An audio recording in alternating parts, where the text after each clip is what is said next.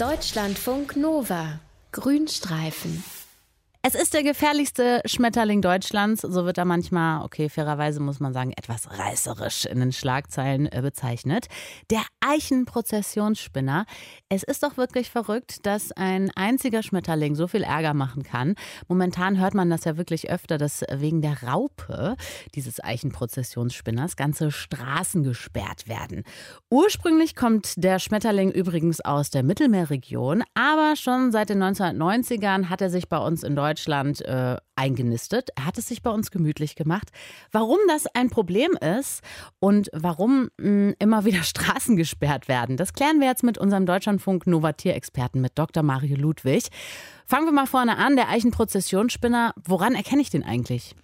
Ja, Jenny, das ist so ein zwei Zentimeter kleiner, wirklich völlig unscheinbarer grauer Schmetterling, ist bei uns so im Hochsommer am Abend und in Nachtstunden aktiv und dieser komische Name Eichenprozessionsspinner, der ist jetzt auf die Ernährungsgewohnheiten von den Raupen von dem Schmetterling zurückzuführen, weil die leben nicht nur auf Eichen, sondern die ernähren sich auch von den Blättern von Eichen. Aha. Und Prozessionsspinner heißt er deshalb, weil sich so die Raupen im Gänsemarsch so hintereinander und nebeneinander bewegen, also ähnlich wie bei einer Prozession, wenn sie eben sich aus ihren Nestern auf die Nahrungssuche begeben.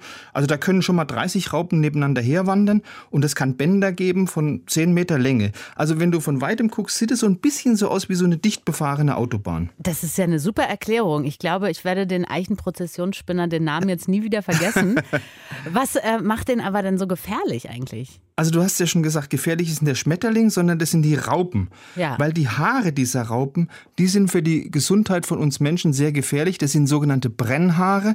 Das heißt, sie haben Widerhaken, die sind innen hohl und in diesem Hohlraum, da haben die eine Brennsubstanz, so ein lösliches Eiweiß, heißt Taumetopoin. Mhm. Und diese Brennhaare, die setzen jetzt dem Menschen also bei einer Berührung gleich zweifach zu. Also zum einen wird da die Haut und die Schleimhaut durch diese Widerhaken mechanisch gereizt. Das kommt dann zu Hautreizungen.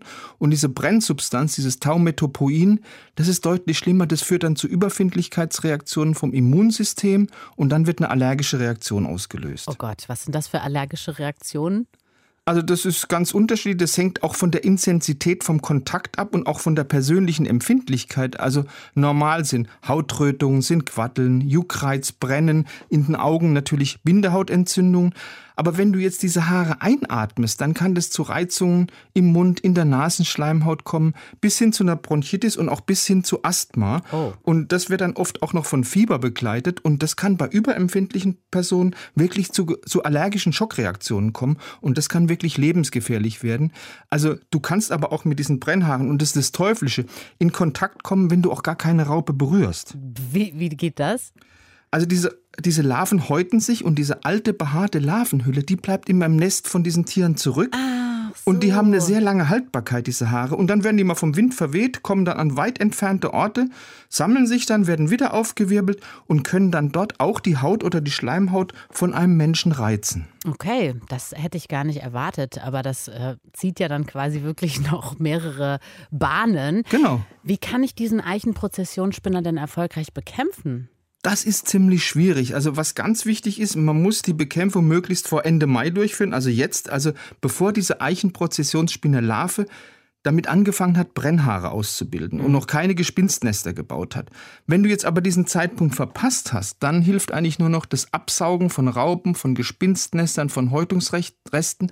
Da gibt es so spezielle Absauggeräte oder du brennst das alles nieder, alle organischen Substanzen mit Hilfe von Gasbrennern. Mhm. Äh, eine Bekämpfung mit den chemischen Insekten, die ist ja ökologisch jetzt nicht unproblematisch, ist in Siedlungsnähe auch für Menschen jetzt nicht gerade unbedenklich. Deshalb macht man das heute mit sogenannten Häutungshämmern, zum Beispiel Dimilin, oder du machst es mit biologischen Präparaten, wie zum Beispiel Bacillus thuringiensis.